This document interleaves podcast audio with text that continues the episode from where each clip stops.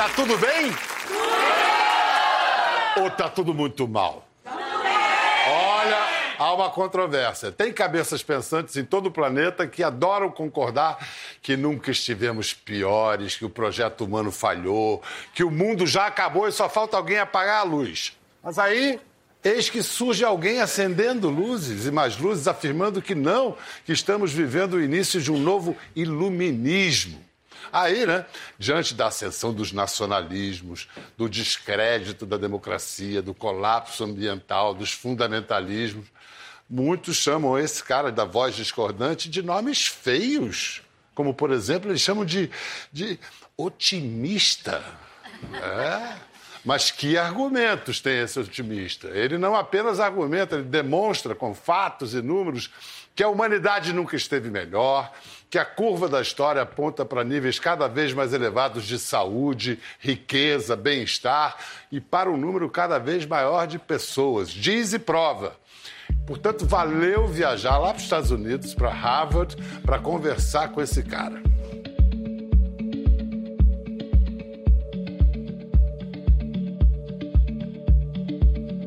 Todo mundo que gosta de ler tem os seus heróis intelectuais. Pois hoje eu estou até nervoso, que eu estou indo falar com um grande herói intelectual que eu leio já tem, sei lá, 30 anos. Ele é um cientista cognitivo, um psicólogo evolucionista, e os seus últimos dois livros foram livros que foram meio que descartados, se é que se pode dizer isso, como otimistas porque ele vem pregando que nós podemos estar assistindo a uma renascença, a um renascimento do iluminismo. O iluminismo, aquele movimento do século XVIII que pregava o império da razão, da ciência, do humanismo, do progresso. Nós estamos indo conversar com o autor do seu mais recente livro, O Novo Iluminismo, Steven Pinker.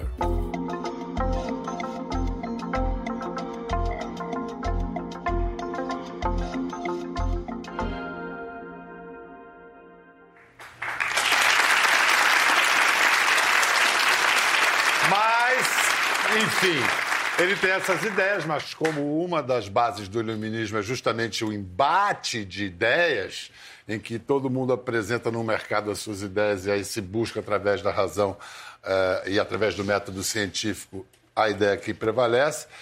É, ele não vai achar mal se a gente não concordar com tudo que ele diz. Não vai achar ruim, ao contrário. Então, para comentar, apoiar ou refutar as ideias de nosso entrevistado, estão aqui com a gente Stevens Rein e Pedro Doria.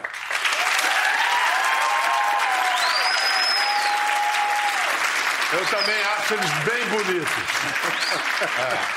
É. Boa pinta. O Stevens Ren é biólogo, neurocientista e nosso consultor de ciência aqui no programa, uma espécie de sócio, sócio atleta, sócio permanente dessa cadeira. Pedro Dória é jornalista, editor do ótimo boletim Meio, que é um, um faz uma espécie de um resumo do noticiário nacional e internacional. É minha leitura todas as manhãs. Ele também é autor de livros de história como 1789, que trata da Inconfidência Mineira. Bem-vindo, Pedro, bem-vindo, Stevens. Vem cá, vamos ter tempo de esmiuçar os temas aí que o Pinker vai levantar, mas uh, num plano muito geral assim, vocês tendem mais a concordar ou discordar do otimismo de Pinker?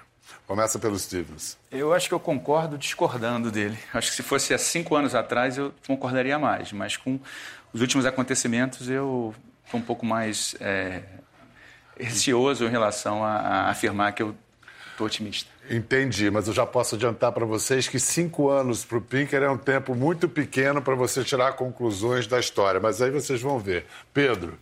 Pois é, eu gostei da maneira como o Stevens colocou, concordar, discordando. Ele me lembra um pouco o Fukuyama, né? cientista político que nos anos 90 falava que a história tinha acabado, porque agora, a, como a União Soviética tinha acabado, íamos viver agora todos em democracias e tudo mais. E de repente a gente começa a entrar nessa recessão democrática. Eu acho que a gente precisa de uns anos ainda para ter certeza de que nós não vamos desembocar numa, numa nova leva de regimes ditatoriais e totalitários no mundo. Talvez o Pinker esteja certo, mas a gente não pode esquecer que toda a história da humanidade foi muito mais baseada em regimes de força, em regimes de cerceamento de liberdade, do que o contrário. Vamos lá. Eu comecei perguntando ao Pinker se o populismo de direita, que hoje está no poder não só no Brasil, mas em vários, muitos países do mundo, se esse, esse, esse jeito de fazer política, é, esse, esse populismo de direita, não seria o sintoma de uma grave crise justamente nos ideais do iluminismo.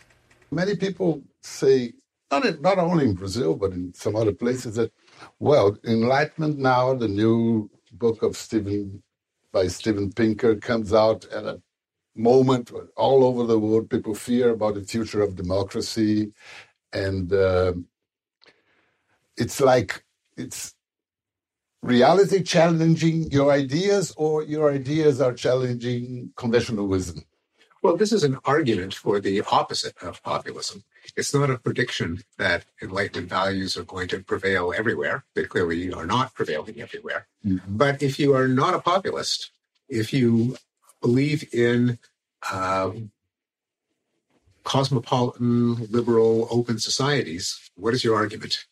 And the book seeks to identify what the uh, intellectual and moral sources are uh, in Enlightenment values, namely that if we apply reason and science to make people better off, we can succeed.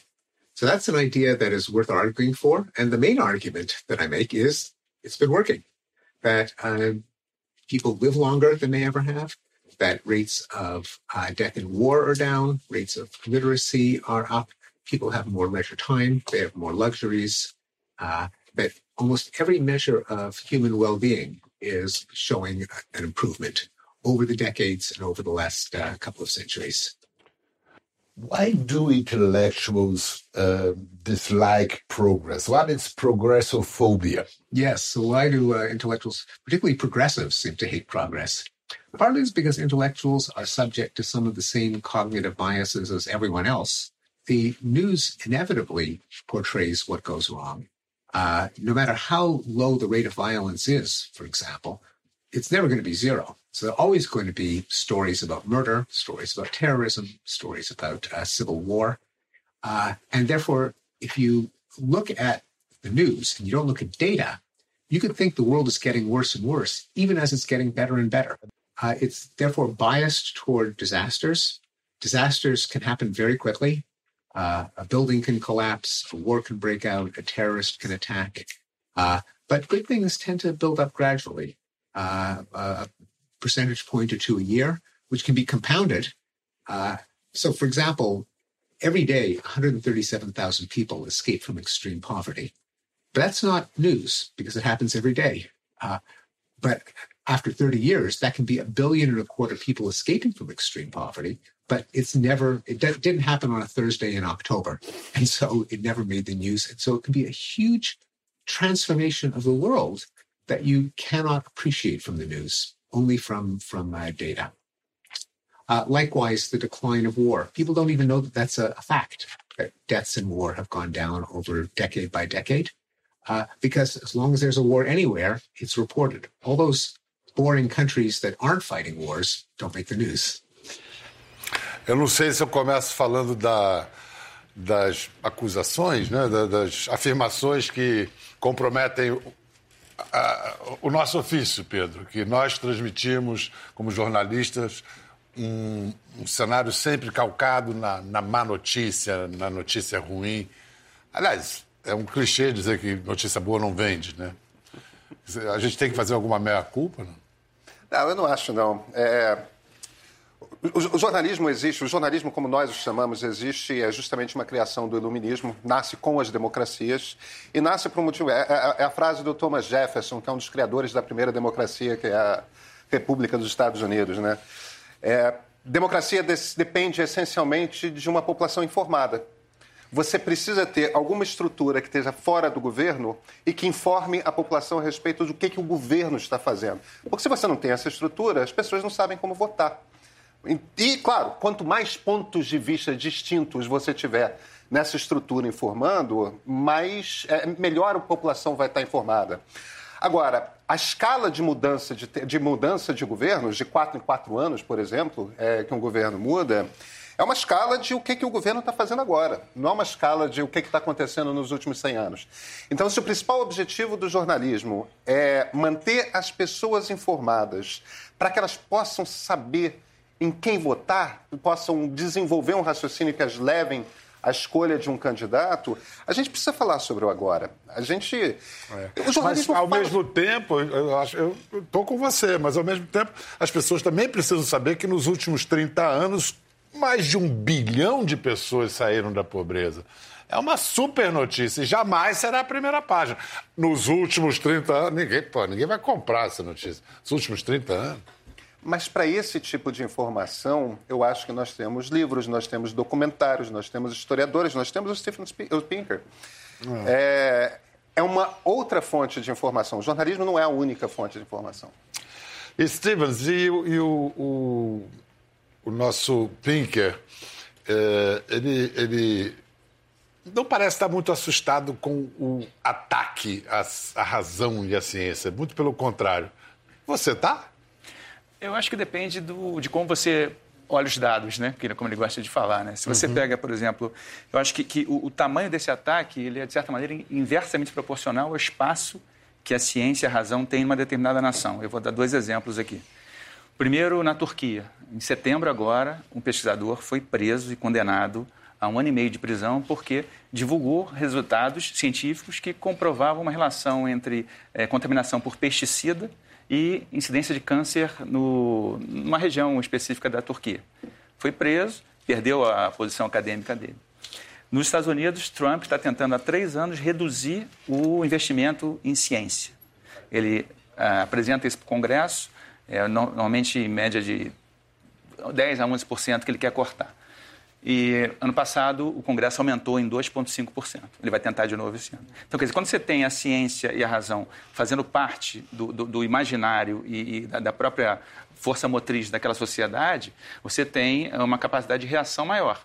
Aqui no Brasil, a gente tem um ministro da Educação que chama os professores de zebras gordas. Então, é um... E a gente teve o diretor do INPE, o Instituto é, que divulgou os dados científicos de que as queimadas tinham aumentado na Amazônia, foi defenestrado por isso e depois os dados foram confirmados. Ricardo Galvão, exatamente. Ricardo Galvão. E aí tem um ponto, talvez, que eu queria comentar em relação à questão da, da, daquele viés da, da negativo né, que vocês uhum. estavam comentando em relação ao jornalismo ele tem também um componente biológico importante. Biológico? É, porque você. Eu acho que é interessantíssimo a gente pensar e apreciar o que aconteceu na humanidade nos últimos 100 anos, mas poucas pessoas chegam a 100 anos, então as pessoas estão muito mais preocupadas com o agora. Né? Isso tem uma, uma, uma importância adaptativa, porque na prática você precisa. É, ter o, essa informação do risco muito próxima de você.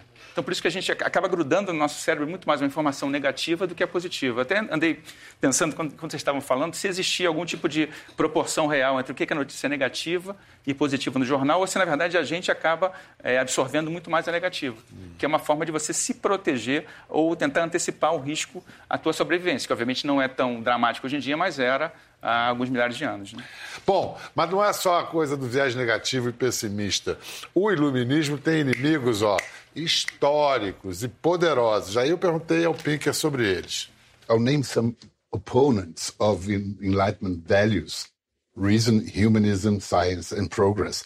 And then you can comment and respond to its claims, okay? Mm -hmm. uh, first of all, uh, religion.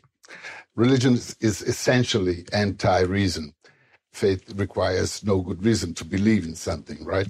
So, um, how do you explain and interpret that religion in the 21st century is still such a powerful political force and well, one, social? For one thing, religions are organized. That's why they're called organized religion. Uh, uh, secularism, humanism, not as well organized. So even in countries where there are more people who embrace uh, secular humanist values than, say, fundamentalist religious values. The fundamentalists all vote, the secular people don't. That's a, that's a big problem. But it means that the political power of religious forces is out of proportion to the actual popularity of religious beliefs in, in, in the, uh, in the country.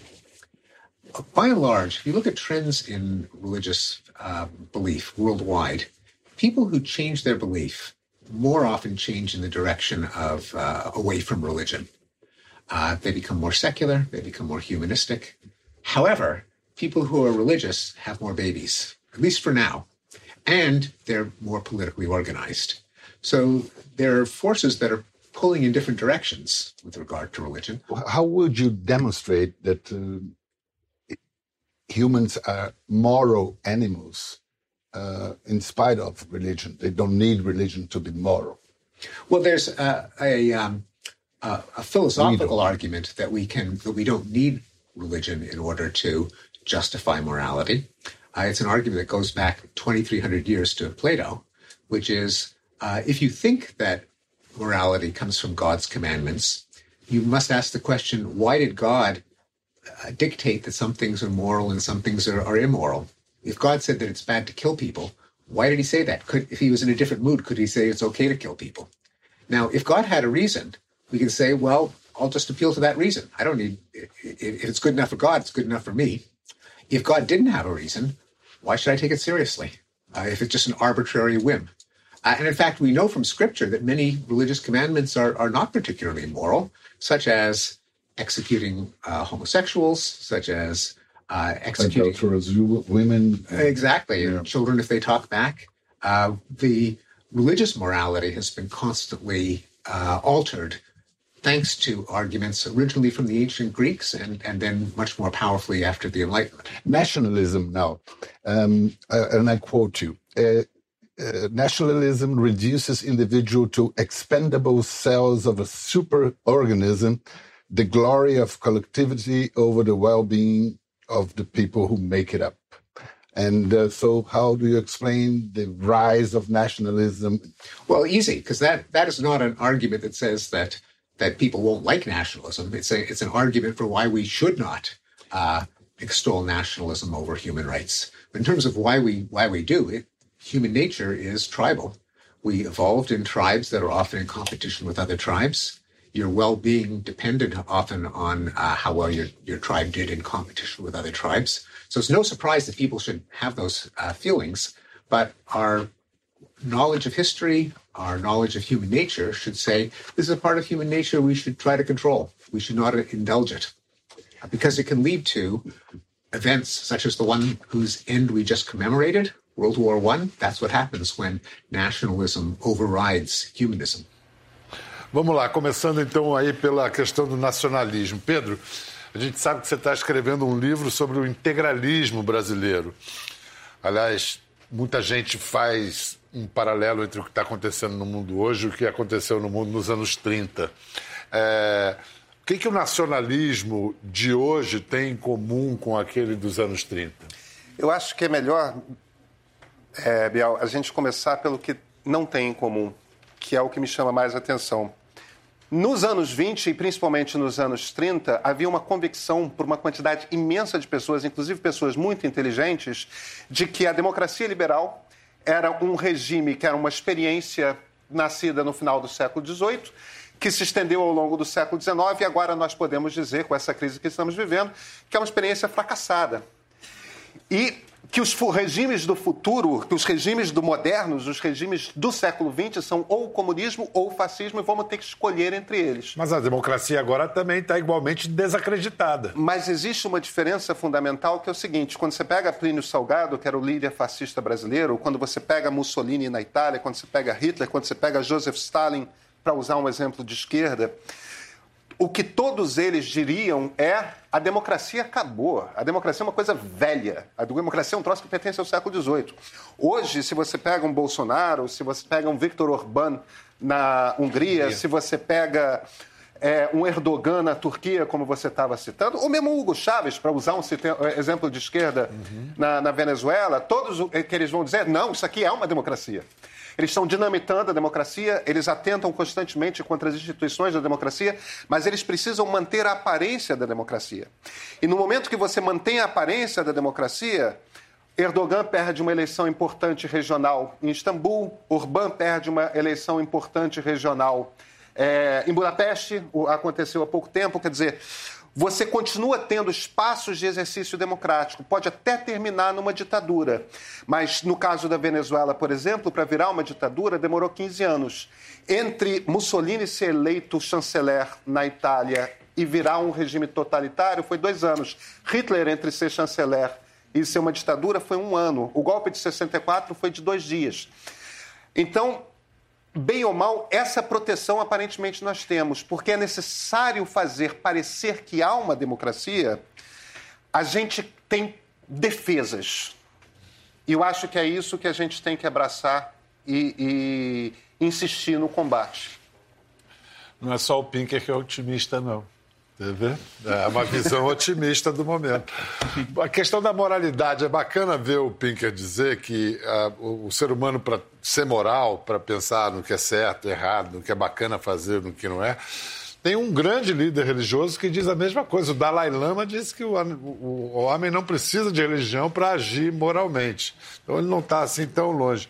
É, o que, que o evolucionismo diz sobre isso? Isso é bem interessante. Se você pega existem 3% das espécies da Terra são consideradas espécies sociais. Só que elas, em termos de biomassa, respondem por 50%. Então, elas são muito bem, bem sucedidas. Bem sucedidas. É. Você pega um rato, isso são experimentos de laboratório, você dá para ele escolher entre comer um chocolate que ele adora ou salvar um companheiro que está se afogando, ele vai salvar o companheiro que está se afogando. Primeiro. Então, esses conceitos morais ou conceitos de altruísmo, eles acontecem em várias espécies, principalmente em pássaros e mamíferos. Né? Isso tem uma relação direta com a própria evolução do cérebro. Por quê? O cérebro, para ele crescer e ganhar complexidade, não dá para esperar uma gestação. Ele tem que continuar acontecendo fora do útero. E com isso você cria uma relação de dependência. Né? E essa relação de dependência tem que estar associada à confiança. Então, para você ter confiança e dependência, tem que ter algum tipo de mecanismo para que isso aconteça. Isso acontece, por exemplo, no caso da mãe com o filhote, é através de um hormônio chamado ocitocina. Esse mesmo hormônio que é, chamado, que é a ocitocina, ele ajuda na, na conexão é, frater, na, no, no, na amizade, né? Na, na, conexão fraternal. Como agora está rolando uma ocitocina aqui entre a gente. E no sexo também, né? É, mas ele é muito mais. Ele, não, muito... não que eu esteja pensando em nada entre nós. Né?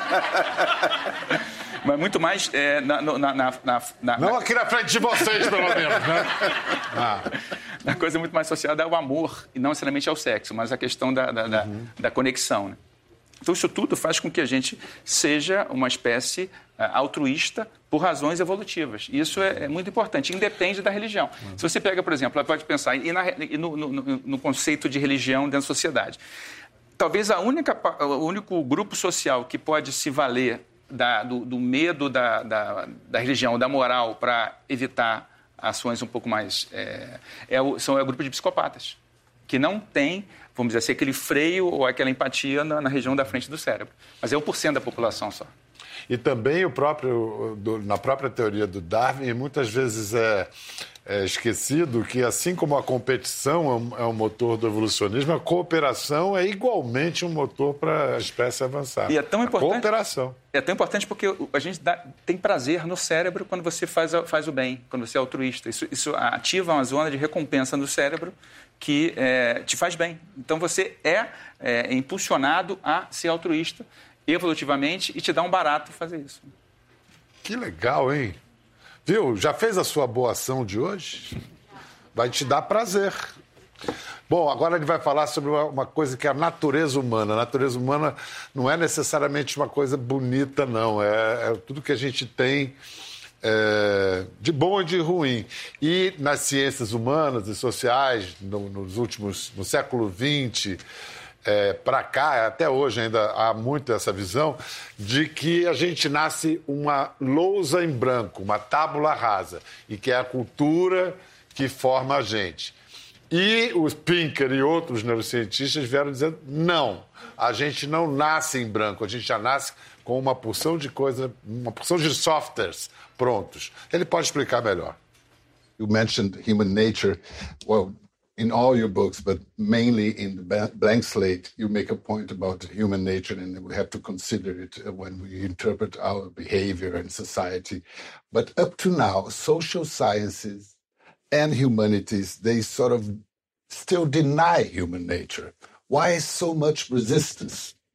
I think that, that the the doctrine of the blank slate, that the human mind is a blank slate, a tabula rasa, and all of its content comes from parents, from culture, from socialization, I think it's appealing for a number of uh, bogus moral and political reasons. Uh, many people believe that uh, it, it's morally good to believe in a blank slate because it guarantees equality. If we have born with nothing, then we're all born with the same because zero equals zero equals zero. Therefore, you can't have differences between races, you can't have differences between men and women, and we need that to guarantee equality. Now, my counter argument is that that's, that's a confusion. Equality in the political sense means everyone has equal rights. No one is discriminated against. It doesn't mean we're all clones. Uh, even if there are differences between people, that's not a an excuse to uh, to discriminate or to oppress. And so we should be very clear that the political value of equality is not the same as the empirical or scientific claim that all of humanity is, is clones or blank slates. There's another reason that people like the idea of blank slate for, for political reasons.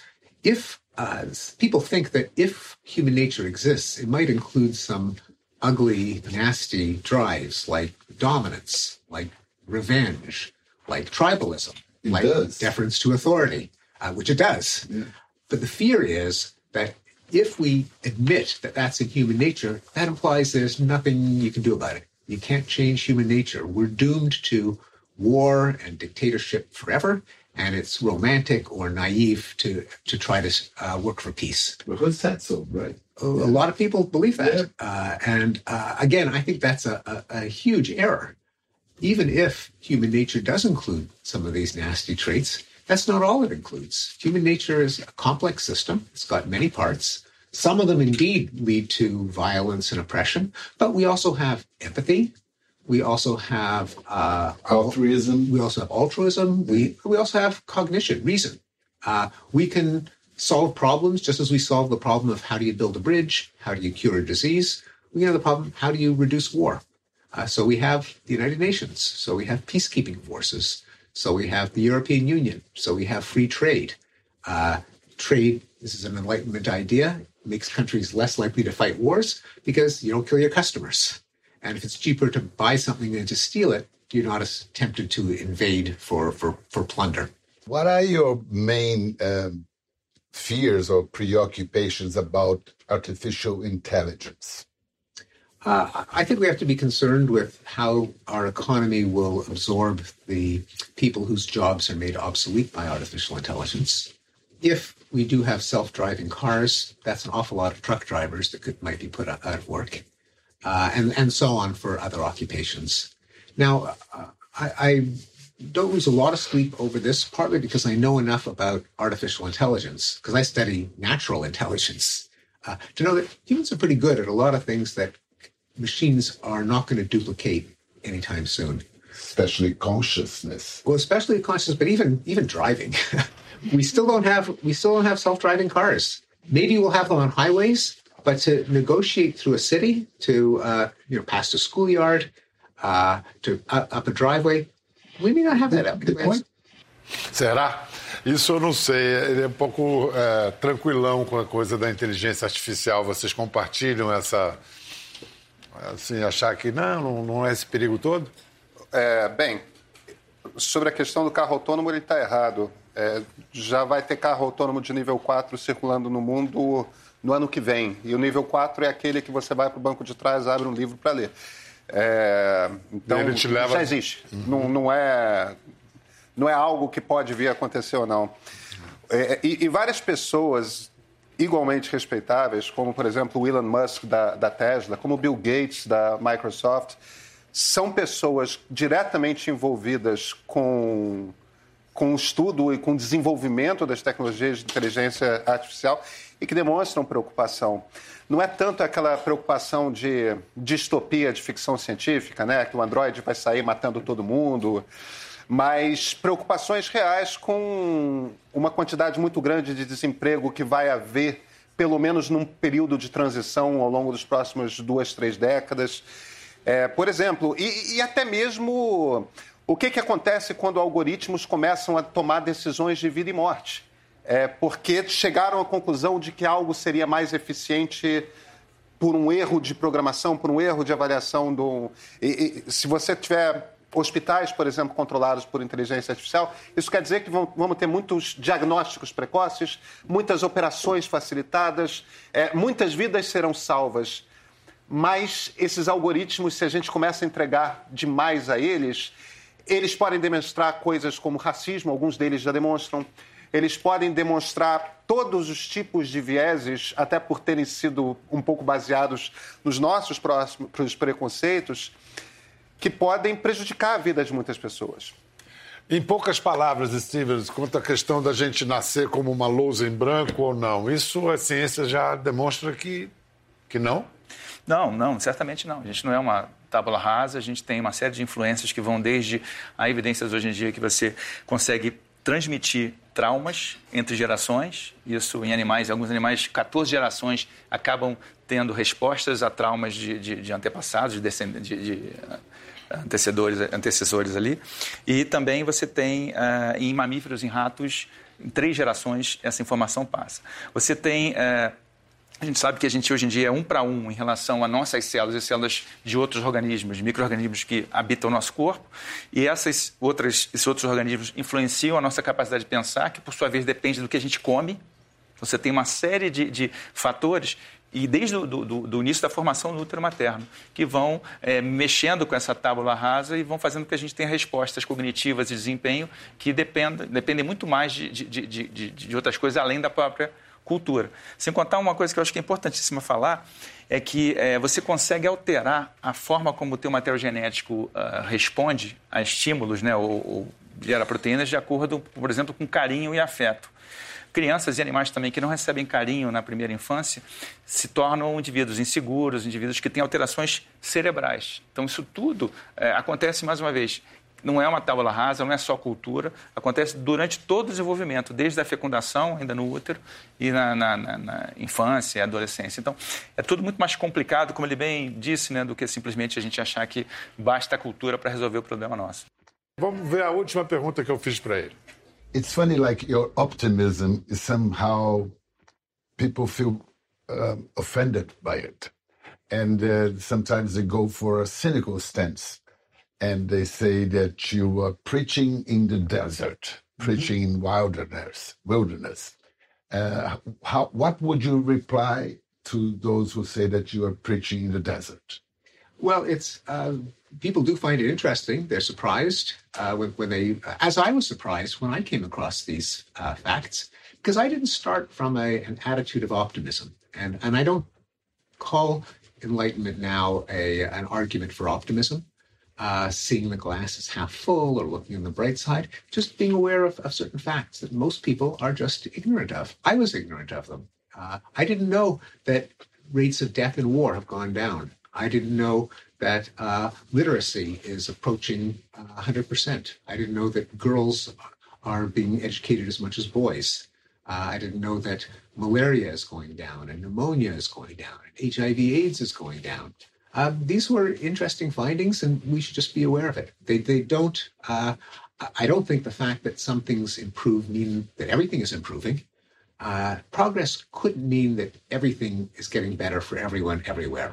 That would just be you know, a miracle, and that's not the way the world works. Uh, it's no contradiction to say that we are extending human life, and there are threats from uh, uh, threats of climate change, threats of authoritarian politicians, uh, you can appreciate the threats, worry about the threats, try to fight back against the threats, at the same time as you appreciate the progress that we have made. And I would say that it's appreciating the, the progress that gives us the courage and the conviction to try to strive for more progress. Because history tells us that attempts to make the world better can succeed. It's not futile, it's not a waste of time, it's not utopian, it's not romantic. We'll never achieve a utopia, but that doesn't mean we can't make things a little bit better. Okay. Thank you very much, Dr. Pinker. Thank, Thank you. you.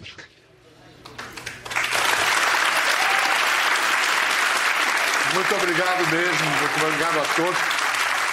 Tudo bem que nosso objetivo não seja utopia, mas dizem, não sei se você concorda, pelo que a gente está vivendo vários sinais de uma distopia. Olha, todas as distopias literárias do século XX deram errado, né? O que é uma boa notícia para todos nós, né? É. é eu acho que o, o, Pinker é otimista demais pelo seguinte, e usando o próprio método dele de ver no grande arco da história, a civilização humana tem algo entre 4 e 5 mil anos.